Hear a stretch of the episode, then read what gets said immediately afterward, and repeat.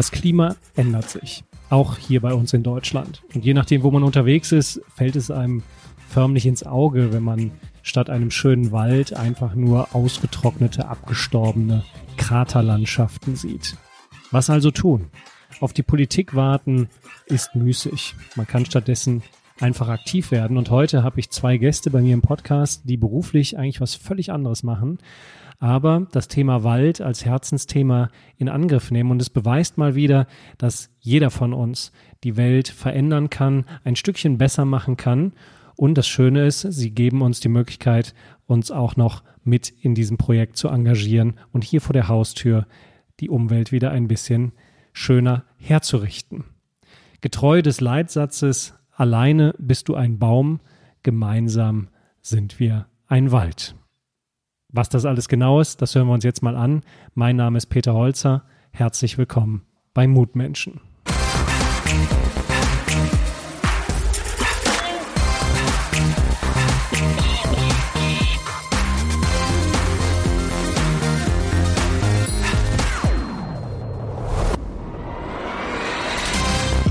Liebe Andrea, lieber Mario, herzlich willkommen hier bei Mutmenschen.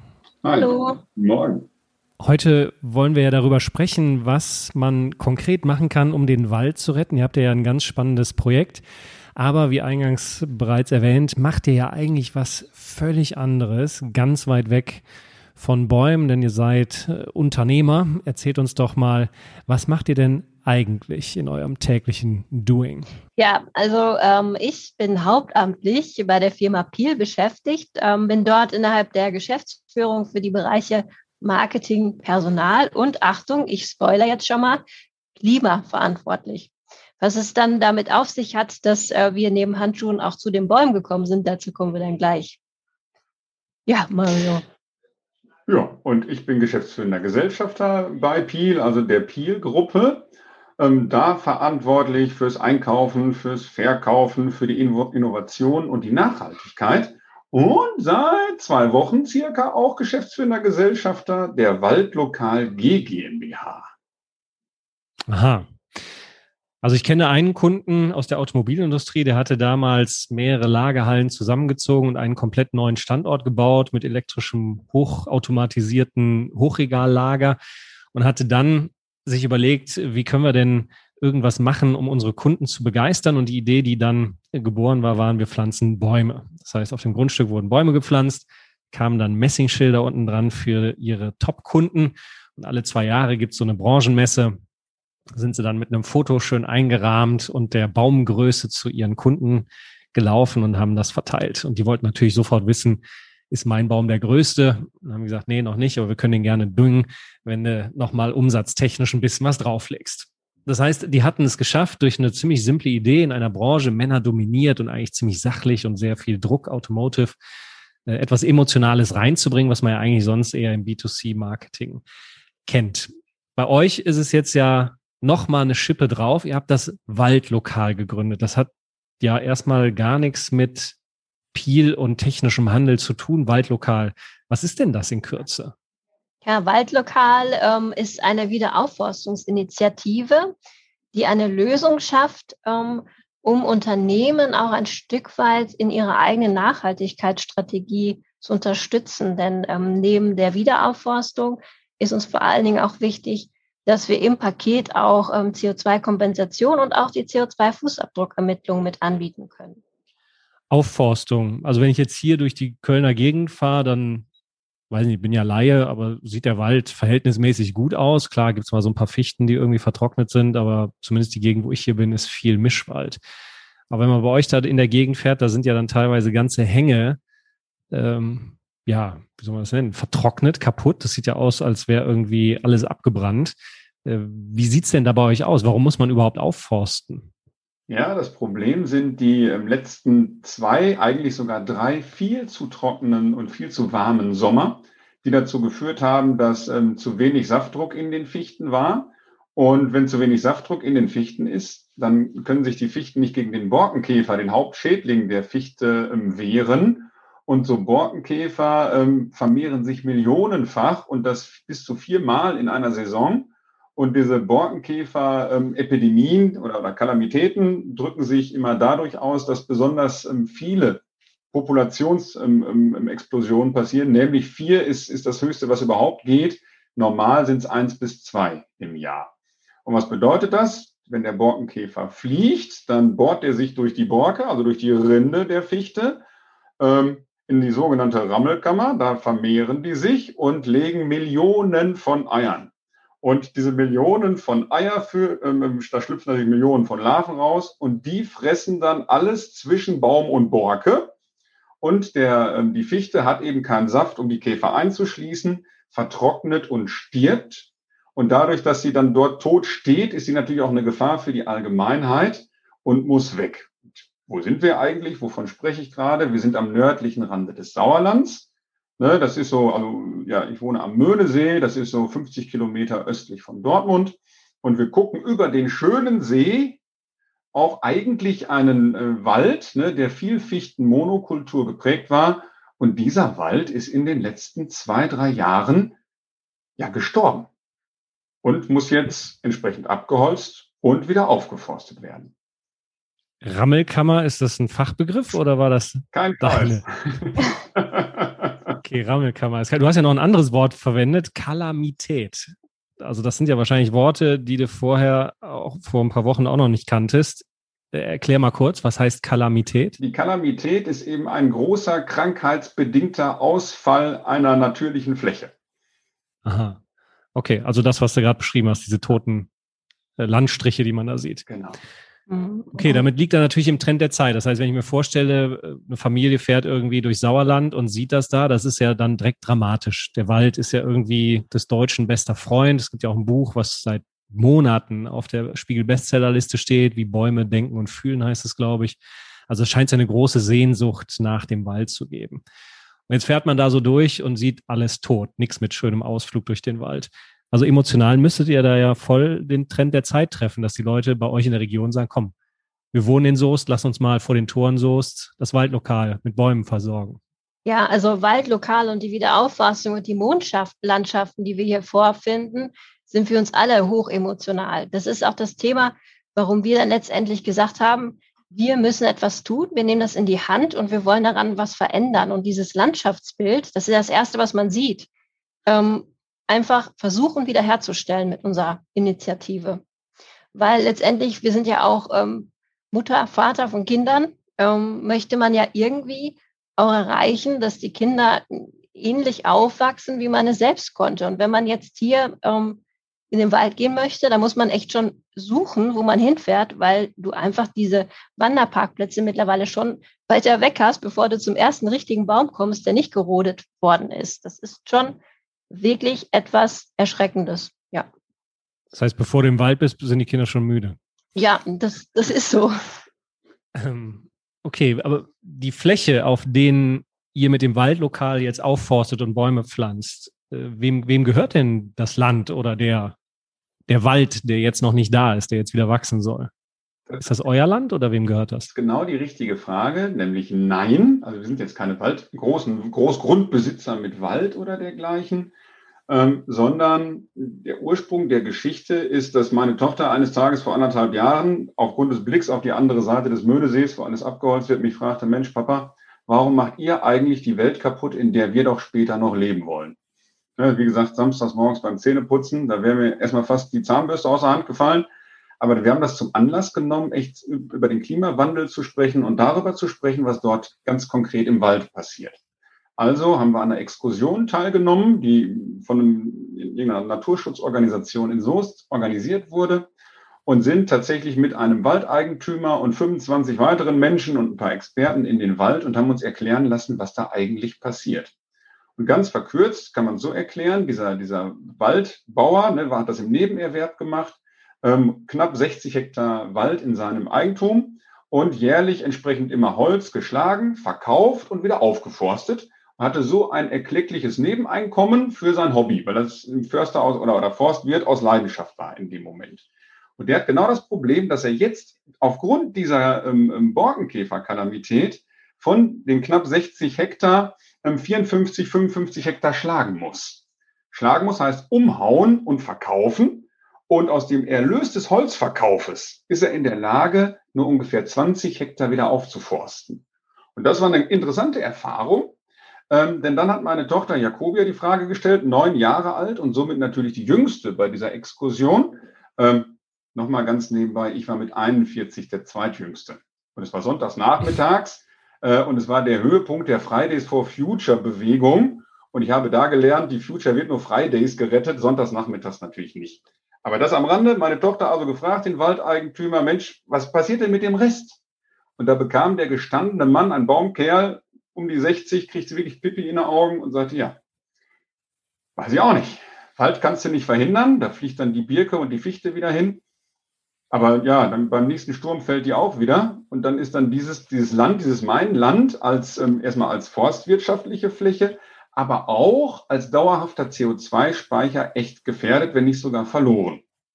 Und da sind wir tief bedrückt nach Hause gefahren und haben uns Gedanken gemacht, was wir denn wohl tun können, wie wir helfen können. Und am liebsten hätten wir natürlich diesem Mann, diesem Menschen ähm, direkt geholfen.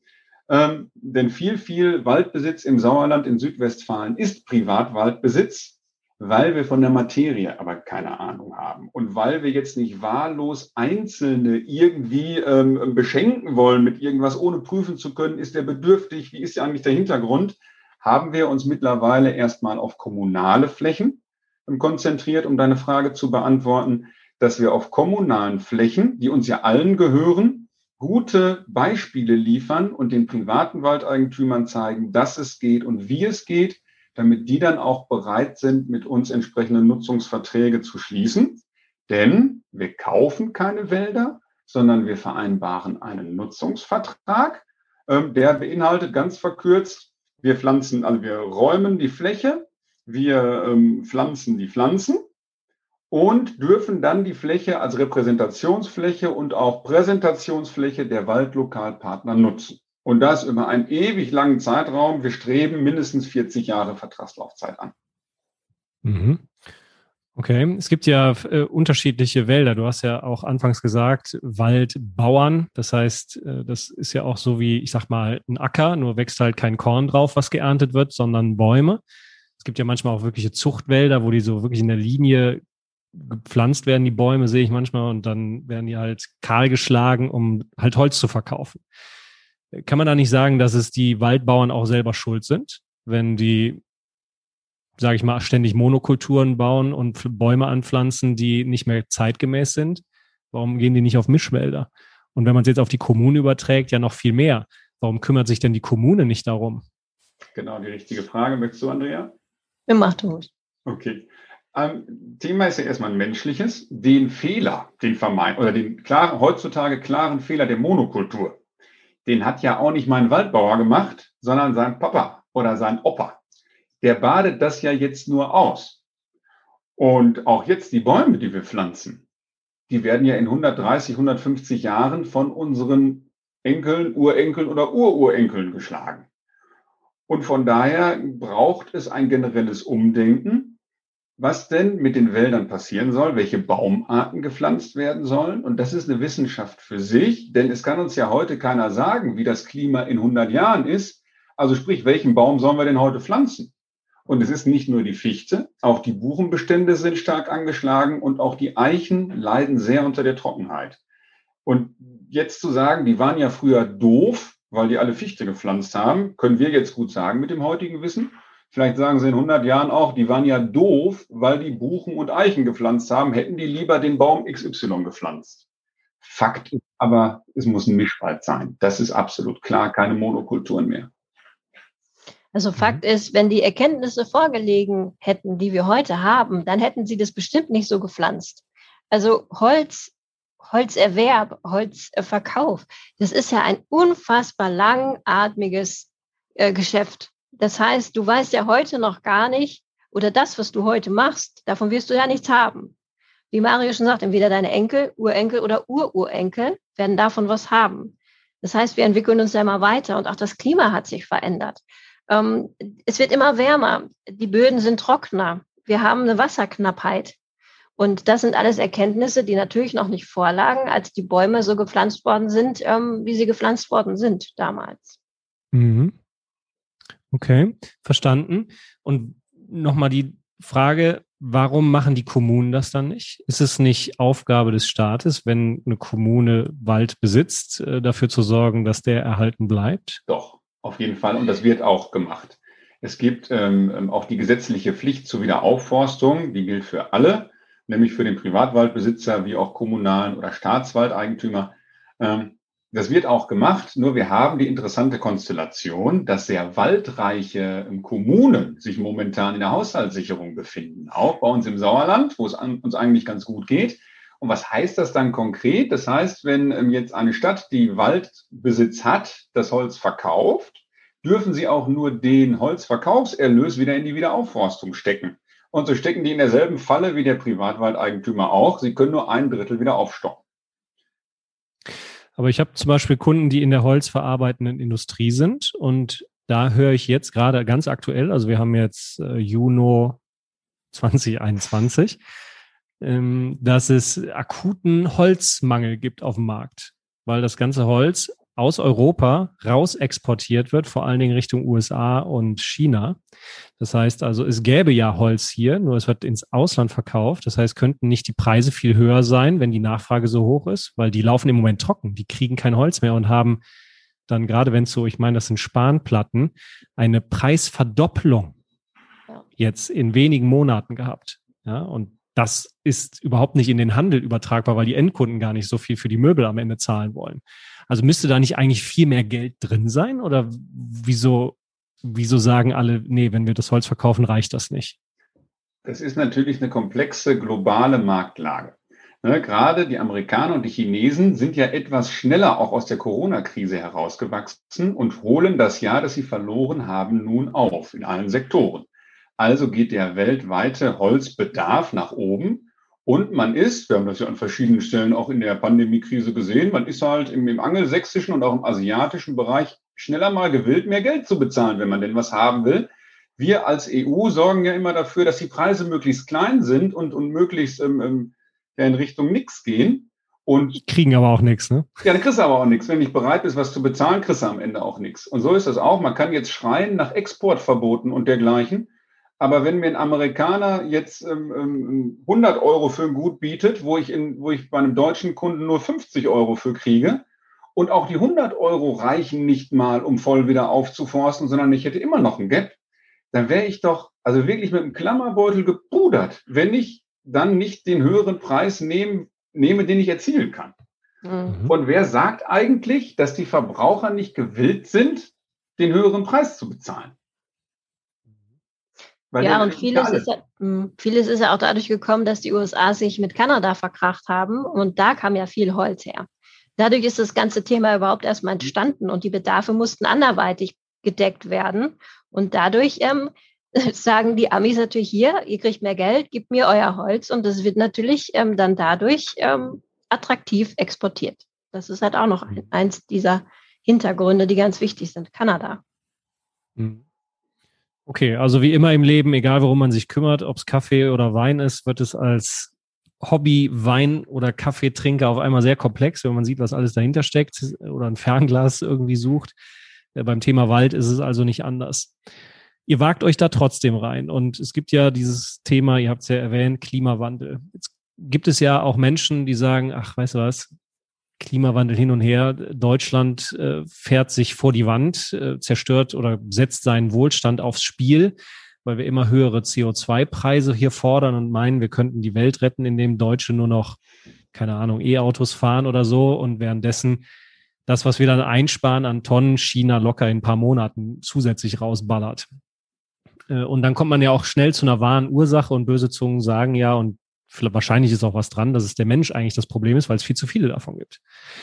Also könnte man ja auch sagen, weißt du was, ist eigentlich alles scheißegal, weil es wird sich sowieso ändern, das Klima. Ob jetzt ein paar Bäume mehr oder weniger gepflanzt werden, ist ja egal. Und ihr habt ja noch parallel euer Tagesgeschäft und wir arbeiten ja schon seit ein paar Jahren zusammen. Insofern weiß ich ja auch, was bei euch da los ist, wie in allen Firmen auch. Ihr seid bis hier oben voll mit Arbeit und trotzdem macht ihr dieses Waldlokal.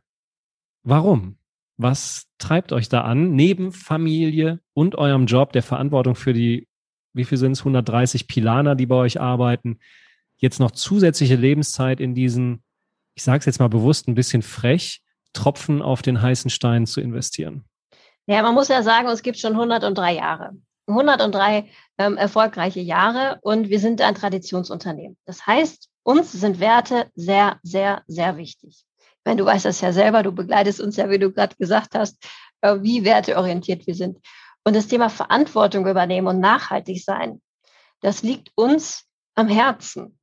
Und deswegen haben wir das auch auf die Agenda gesetzt, ähm, weil uns hat es nicht gereicht, uns klimaneutral zu stellen mit einem ähm, Projekt, wo ähm, wir wissen, dass wir nie dort vor Ort sein werden. Es ist ein Wasser. Was meinst du? Erklär mal.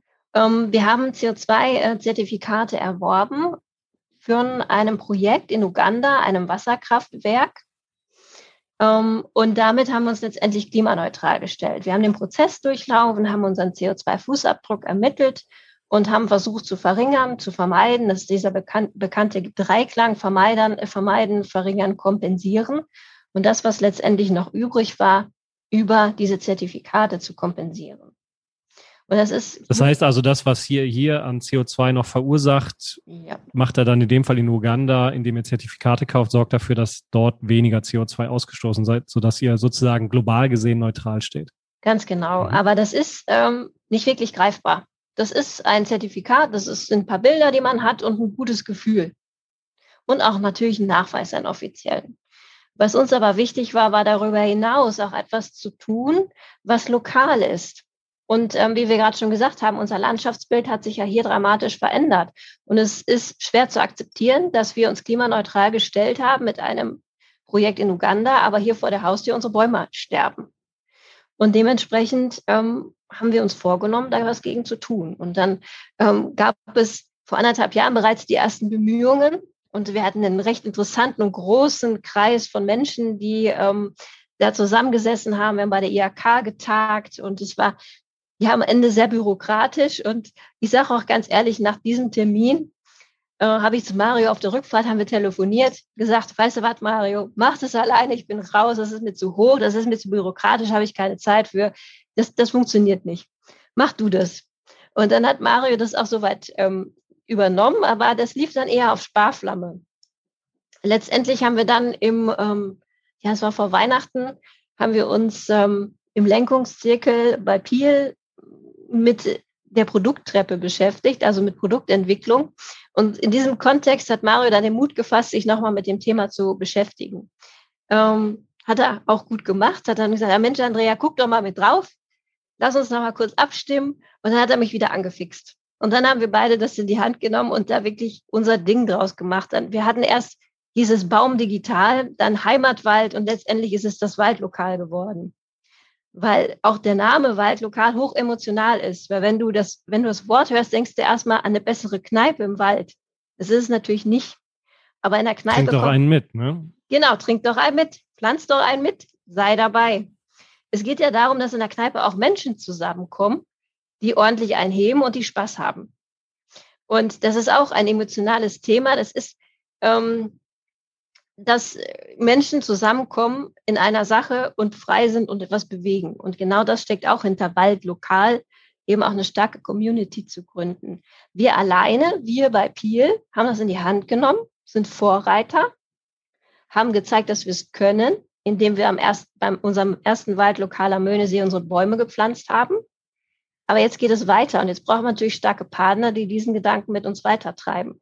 Und dieses Netzwerk, was wir gründen, was entsteht und wo wir auch merken, dass wir viel Anklang finden, das ist der Kern auch von Waldlokal. Eben auch eine Unternehmerschaft zu finden, die gemeinsam in der Sache ist, die gemeinsam CO2-Zertifikate erwerben kann, im Dutzend immer billiger. Du weißt ja, wie das ist eine starke Einkaufsgemeinschaft zu gründen, Synergien zu schöpfen und ähm, gemeinsam eben lokal etwas zu tun, was man auch sehen kann. Und dann sind wir wieder bei der Emotionalität. Man kann es greifen, man kann es sehen, man kann es erleben.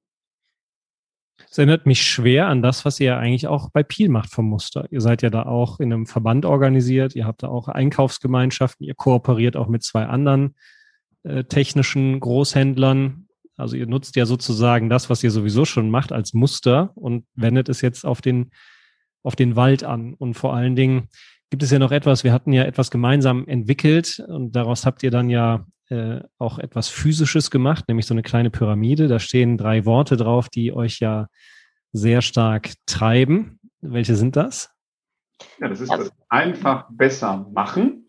Ne, also wir machen die Dinge einfach, wenn sie, ähm, bevor wir sie irgendwie kompliziert machen oder, oder irgendwie verwursteln. Wir wollen, dass das Ergebnis immer besser ist als der Zustand, den wir vorgefunden haben. Am liebsten auch bei unserem Kunden. Und das Interessante ist, oder das eigentlich der, der springende Punkt in beiden Welten, Piel und Waldlokal, wir machen das.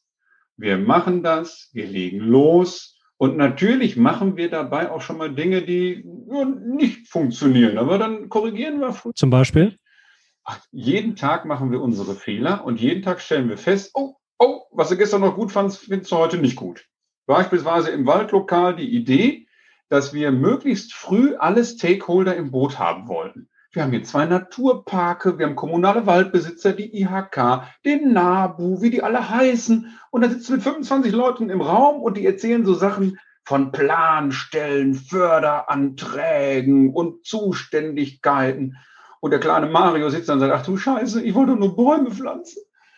Und dann kannst du dich damit ergeben mit dem Zustand oder du sagst irgendwann, weißt du was, du versuchst jetzt nicht einen, einen kleinen Schneeball loszurollen und alle für den Schneeball zu gewinnen, sondern du springst einfach mit dem Hechtsprung in den Schnee bis selber Kern des Balls und trittst eine Lawine los.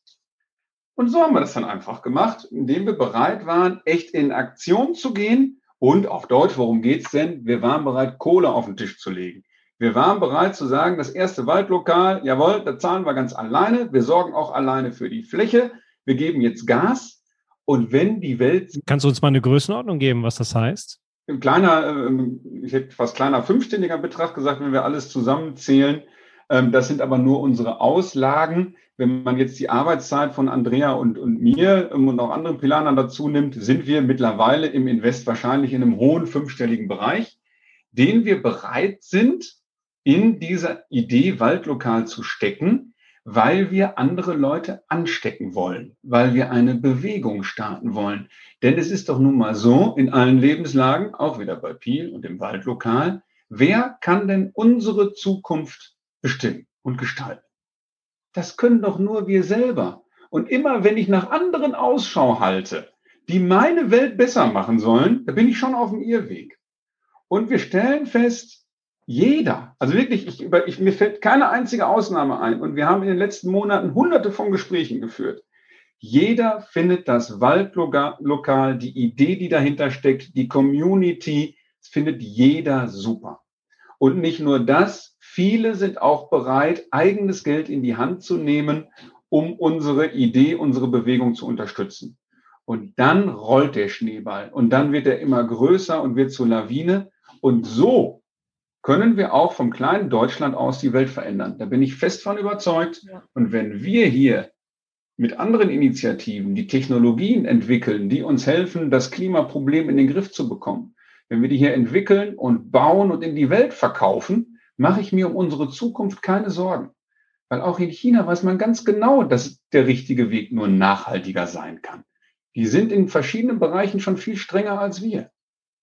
Aber die sollen dann bitte unsere Technologie kaufen, damit auch wir morgen in ähnlicher Form und in ähnlichem Wohlstand leben können wie heute. Ja, ihr habt äh, das Stichwort Bewegung ja beide direkt oder indirekt benutzt. Ähm, wir haben ja eine starke Veränderung in unserer Gesellschaft. Also wenn früher, sage ich mal, die Kirche oder der Kaiser noch so die ordnende Hand war, wo es auch starke Orientierung gab, äh, Gebote oder Gottesdienst und ähnliches, haben wir das heute ja nicht mehr, sondern die Gesellschaft ist viel stärker fragmentiert. Also im Extrem, wenn wir 80 Millionen Bürger sind, haben wir 80 Millionen einzelne Welten, die dann auch noch stark befeuert werden durch Social Media und dieser ganze Klima, das ganze Klimathema sorgt ja dann schon teilweise für fast hysterische Züge, die wir haben. Äh, was ich total gut finde, ist, dass ihr das ziemlich bodenständig, so wie ihr halt seid im Sauerland, äh, angeht, ohne da jetzt ein Riesentheater zu machen oder die Moralkeule zu schwingen, sondern ihr getreu eures Mottos, und das finde ich auch so super, das sind halt nicht nur Worte, die ihr an die Wand klatscht, sondern das sieht man ja auch, wie ihr das macht, einfach besser machen. Und Menschen sehen sich ja nach so einer Orientierung. Also die wollen ja auch eine Identität haben.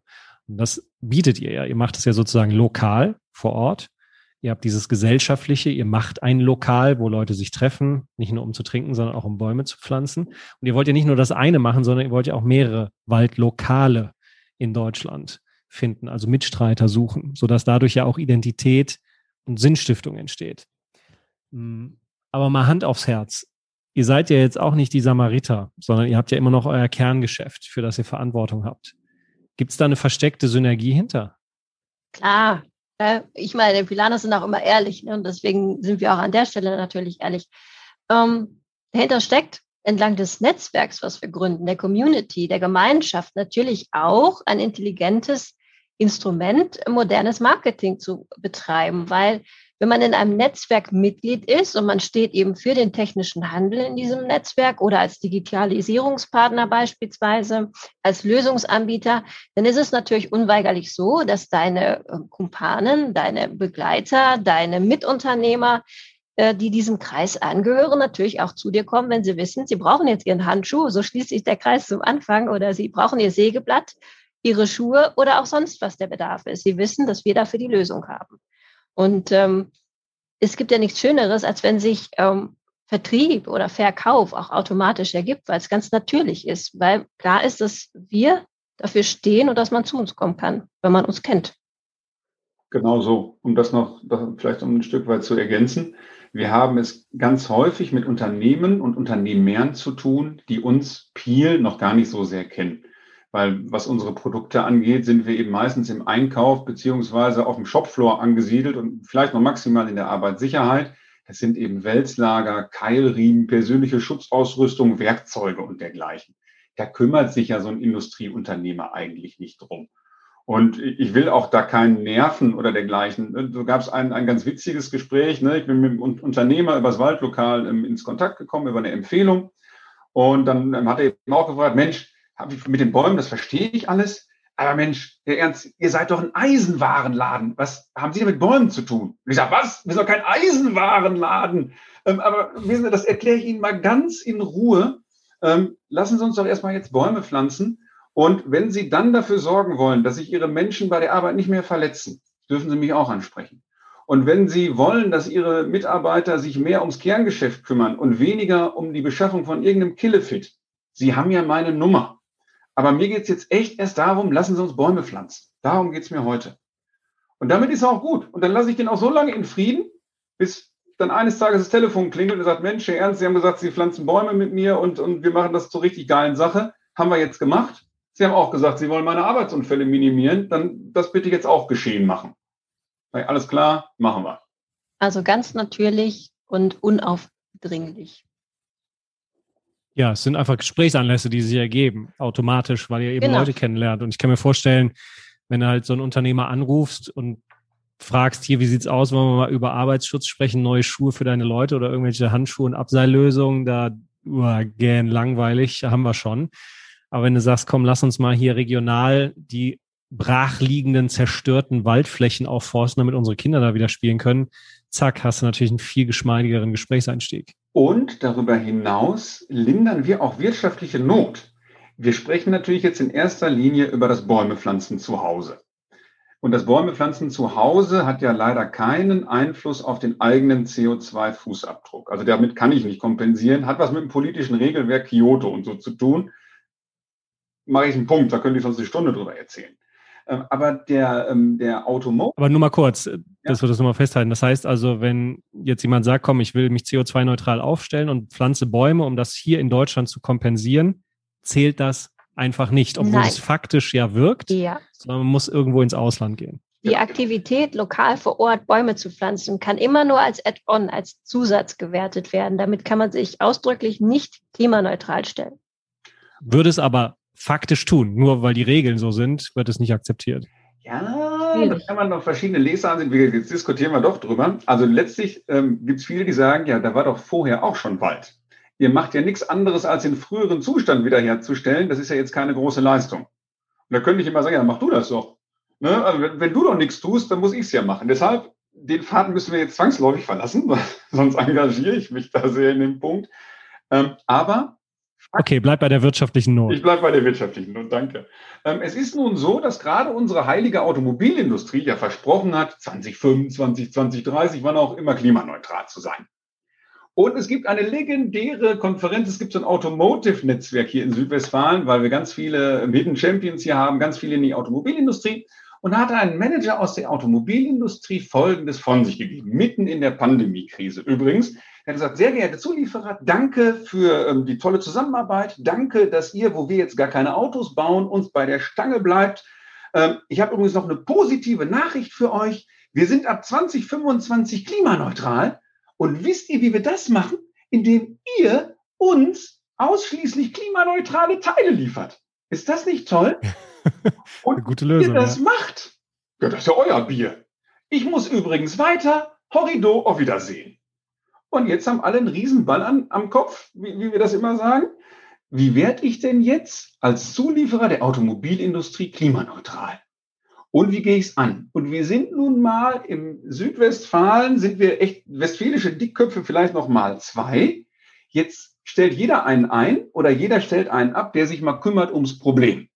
Und natürlich gibt es die IHK, die versucht zu moderieren. Natürlich gibt es verschiedene Wirtschaftskreise. Aber letztlich bleibt es so, jeder macht sein eigenes Ding und überlegt, oh, scheiße, wie kriege ich das hin, dass ich in Zukunft marktfähig bin?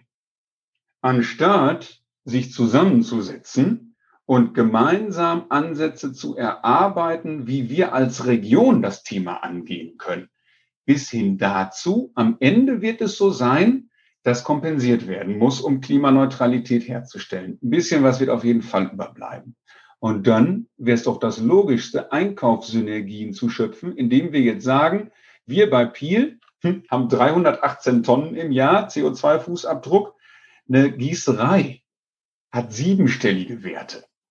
Und wenn ich jetzt meine eine Million Zertifikate einkaufen will auf dem internationalen Markt, dann kriege ich natürlich einen besseren Preis als Piel mit 318 Tonnen. Aber wenn. Wie Andrea sagte, im Dutzend kriegst du mehr. Ne? So sieht's genau. aus. Wenn wir alles bündeln und 10 Millionen Zertifikate zusammenkaufen, dann hat das doch einen Preiseffekt. Und dann ist die heimische Industrie wettbewerbsfähig, bleibt es auch und profitiert davon, dass man gemeinsam Lösungen erarbeitet, den Nachbarunternehmer noch besser kennenlernt und unfassbare Synergien schöpfen wird. Und weil das, das heißt, ihr habt sozusagen zwei Gesichter im Waldlokal. Auf der einen Seite macht er die Landschaft schön, ich sag mal emotionales genau. Erlebnis für alle, die da leben oder Urlaub machen. Und auf der anderen Seite baut ihr eine Einkaufsgemeinschaft für Zertifikate, um sozusagen den Business-Aspekt abzubilden, wie die Unternehmen sich klimaneutral stellen können. Ganz Weil es genau. für den einzelnen Mittelständler besser ist, mit, mit euch gemeinsam günstiger einzukaufen. Und ich weiß, wenn ich jetzt für Nachhaltigkeit in dem Spanplattenunternehmen verantwortlich bin und ich habe jetzt den Nachhaltigkeitsverantwortlichen in der Papierfabrik oder in der Alufelgenfabrik kennengelernt, dann rufe ich den einfach mal an und sage, Klaus, Susanne, wie hast du das denn gemacht? Und dann sollen sich Klaus, Susanne und Peter gefälligst gegenseitig befruchten. Damit wir hier weiter eine starke Industrie im Region bleiben können, müssen wir dringend, dringend viel, viel enger zusammenarbeiten. Und das schweißt, wenn man dann dadurch einen wirtschaftlichen Vorteil hat. Wie mhm. Klar. Wer sich aber auch noch nie mit dem Thema beschäftigt hat, da gibt es auch noch genug Firmen davon. Also wir reden ja jetzt gerade schon von Firmen, die sich dessen bewusst sind oder die schon zumindest mal geschaut haben, wo die Verbrauch Verbräuche sind. Ähm, darüber hinaus liefern wir natürlich auch die Möglichkeit, diesen CO2-Fußabdruck überhaupt erstmal zu ermitteln, damit die Unternehmen überhaupt wissen, wovon reden sie denn. Das ist auch ganz wichtig, weil äh, viele äh, haben gefühlte Werte, aber können es noch gar nicht greifen. Also wie schlimm äh, diese Herausforderung tatsächlich ist. Das hilft natürlich dann bei der Fußabdruckermittlung ähm, wirklich zu sehen und es auch schriftlich zu haben, ähm, damit man dann weiß, wovon man am Ende dann spricht. Mhm. Ich schreibe ja gerade an meinem dritten Buch, beziehungsweise bin fast fertig. Im September kommt es raus und äh, ich kümmere mich darum, das Thema der Lebensführung. Also eben nicht nur die Führung im Business, sondern jetzt, wie kriege ich eigentlich mein eigenes Leben so auf die Kette, Stichwort Glück und Erfüllung. Und wenn man dann nicht nur an sein eigenes Leben denkt, sondern ein bisschen weiter guckt, dann ist ja total wichtig, dass wir alle gemeinsam ein Ziel haben, nämlich eine friedliche Koexistenz. Und ich finde, gerade bei so, so heißen Themen wie zum Beispiel äh, Klima ist es eben nicht mehr friedlich, sondern es sind ja fast schon verfeindete Lager, die da aufeinander prügeln. Und insofern finde ich großartig, dass ihr einfach aktiv werdet und einen eleganten Weg bietet, so dass man einfach macht und dieses friedliche gemeinsame Koexistieren lässt, ohne jetzt da irgendwie in kommunikativen Krieg zu ziehen. Und das Zweite, über das ich schreibe, ist, dass die Frage, was hat uns eigentlich so erfolgreich gemacht als Menschheit über die Jahrhunderttausende? Wir sind ja schon 300.000 Jahre, wenn man es ganz weit fasst, zwei Millionen Jahre hier auf diesem Planeten unterwegs. Und wir sind ja nicht die stärkste Spezies. Also Gorilla, Tiger sind ja viel stärker als wir. Selbst so ein kleiner Virus kann uns ja aus der Bahn werfen. Und überhaupt sind wir eine totale Fehlkonstruktion, wenn man mal allein nur Luft- und Speiseröhre nimmt, so nah beieinander, einmal falsch geschluckt und schon äh, bist du erstickt und das war's. Also da gibt es ja noch viel Optimierungspotenzial an unserem Körper. Und trotzdem haben wir so eine dominante Position eingenommen. Und für mich liegt das an zwei Eigenschaften, nämlich das eine ist Intelligenz und das andere ist Kooperation. Intelligente Kooperation. Und das ist ja genau das, was ihr mit dem Waldlokal anbietet, damit das nicht in diesem Kampf ausartet, alle zeigen mit dem Finger, sondern dass ihr die Möglichkeit bietet, für jeden aktiv zu werden. Weil es ist ja nicht nur für Unternehmen, oder? Als, als normaler Bürger oder Schüler kann ich da auch irgendwie mitmachen. Wir stehen zu der Aussage, dass wir jedem die Möglichkeit bieten, sich an der Wiederaufforstung und an Waldlokalen in einer Form zu beteiligen. Wir haben ähm, auf unserer Homepage Angebote eben für Vereine, Schulen, Kindergärten, aber auch Privatleute und natürlich Unternehmen.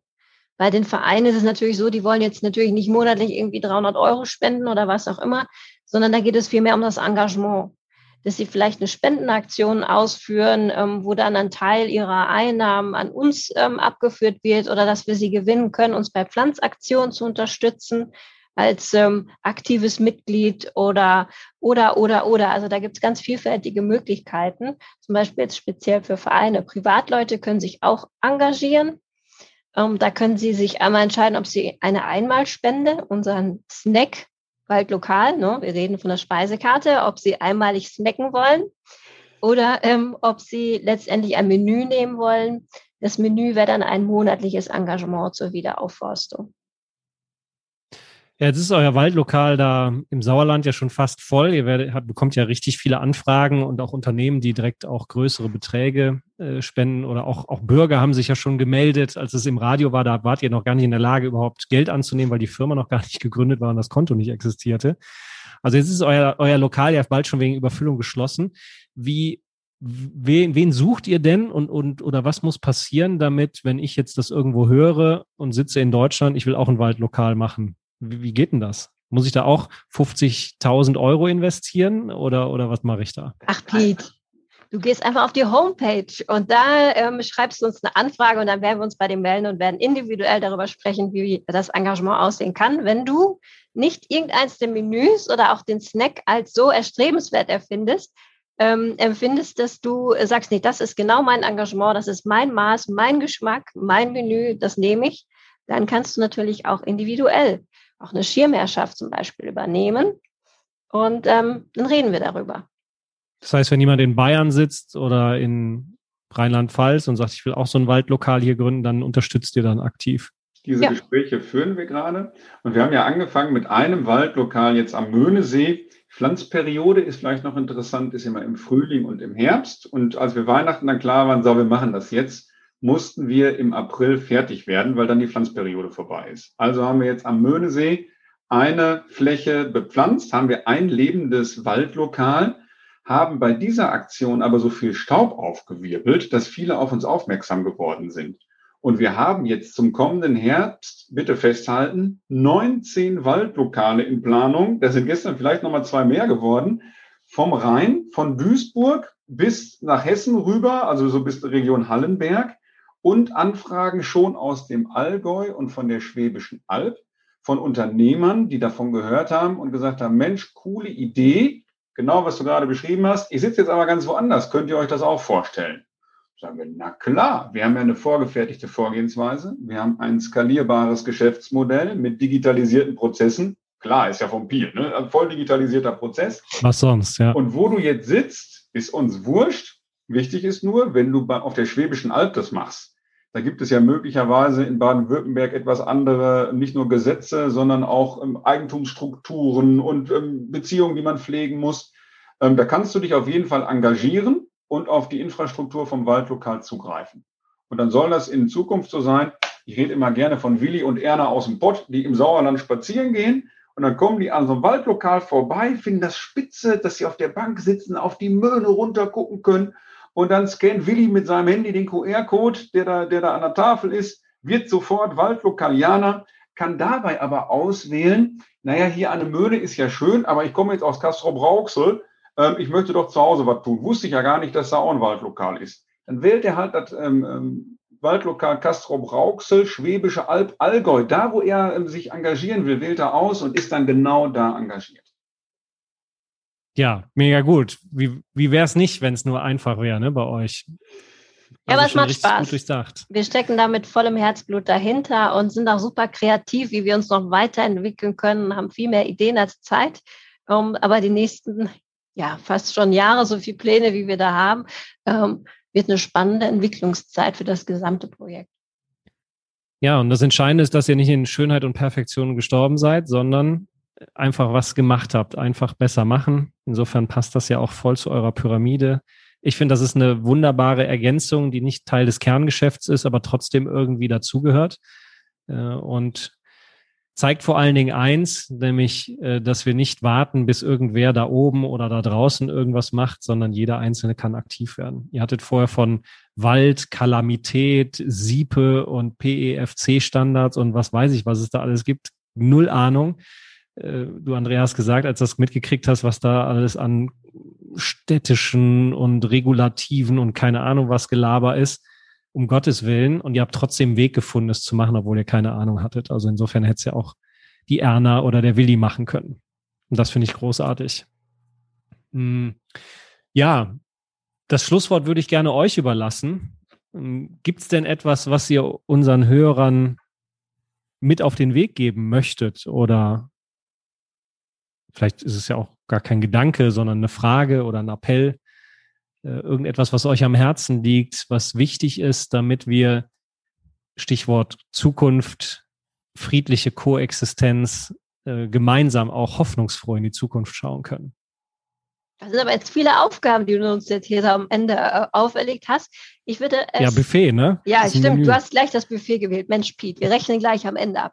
Ähm, was mir wichtig ist, ist einfach nochmal klarzustellen, für jeden, der sich engagieren will oder für den Wiederaufforstung auch ein Herzensthema ist, der ebenfalls ähm, wahrscheinlich die Wahrnehmung hat, je nachdem, wo er sich lokal befindet, dass ähm, etwas passiert in unserem Landschaftsbild, dass auch diese Klima, ähm, dieser Klimawandel-Thematik wirklich ähm, ja existiert und da ist, der kann und darf sich sehr gerne an uns wenden und auch gerne nochmal der Werbeblock auf unsere Homepage kommen, www.waldlokal.de und ähm, ja, gemeinsam mit uns einen pflanzen, würden wir jetzt sagen, weil es ist wichtig, dass wir im Dutzend einfach nicht nur günstigere Einkaufskonditionen erzeugen, sondern vor allen Dingen auch viel mehr Schlagkraft haben. Gemeinschaftlich in der Sache, das ist ein Modell der Zukunft, genau wie du sagst, Pete, ähm, nicht gegeneinander, sondern miteinander. Darin liegt die Stärke in der Kooperation. Und genau das ist das, was uns wichtig ist, eine starke Gemeinschaft zu gründen. Und ich sehe, Mario winkt voll Euphorie auf mich zu. Mario, ich übergebe an dich. Du möchtest noch weiter ergänzen. Das sehe ich doch in deinen Augen. Im Grunde wollte ich nur deinen vorhergehenden Satz ähm, ähm verlängern. Ähm, es ist ein schöner ähm, Spruch ähm, geprägt worden von einem Partner aus dem Waldlokal, der da sagt, alleine bist du ein Baum, gemeinsam sind wir ein Wald. Und wenn wir so denken und nicht jeder immer erst an sich, was er für sich tun kann, sondern auch, was er für die Gemeinschaft tun kann, wenn wir einen neuen Blick auf die Dinge entwickeln und den dann auch ins Tun bringen, mit gutem Beispiel vorangehen, dann sind wir die, die den Anstoß für diese neuen Wälder geben. Und das ist was, das inspiriert mich. Das ist dann auch ein Gänsehaut für mich, wenn ich darüber spreche. Ich fühle mich da ein Stück weit auch jetzt verantwortlich, weil ich sehe, dass wir das können. Und wenn wir das können, sobald wir es können, ist es unsere Pflicht aus meiner Sicht. Lasst uns gemeinsam aus Bäumen Wälder machen. Dann mache ich mir um nichts Sorgen in unserem Land, wenn uns das gelingt, einen gemeinen Sinn wieder zu entwickeln und bei jedem das Mindset zu erzeugen. Ich denke nicht nur an mich, ich denke an, auch an andere, an die Gesamtheit. Dann sind wir bärenstark, dann kann uns keiner schlagen.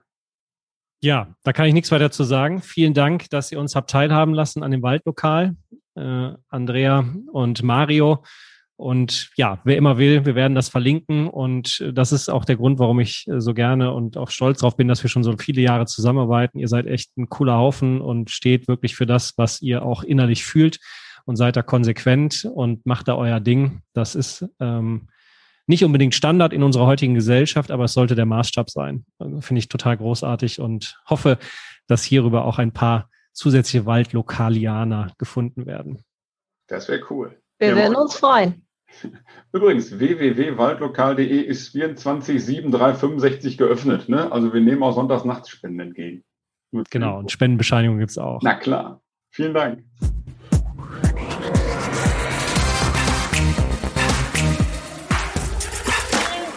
Das war eine Folge der Mutmenschen.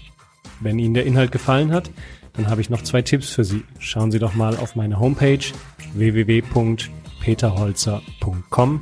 Dort finden Sie weitere Videos, Audiomaterial oder auch Texte zum Lesen. Und der zweite Tipp ist mein aktuelles Buch. Es trägt den Namen Mut braucht eine Stimme, wie Sie Ihrem Leben Wirkung geben. Lesen Sie doch mal rein. Bis dahin bleiben Sie gesund.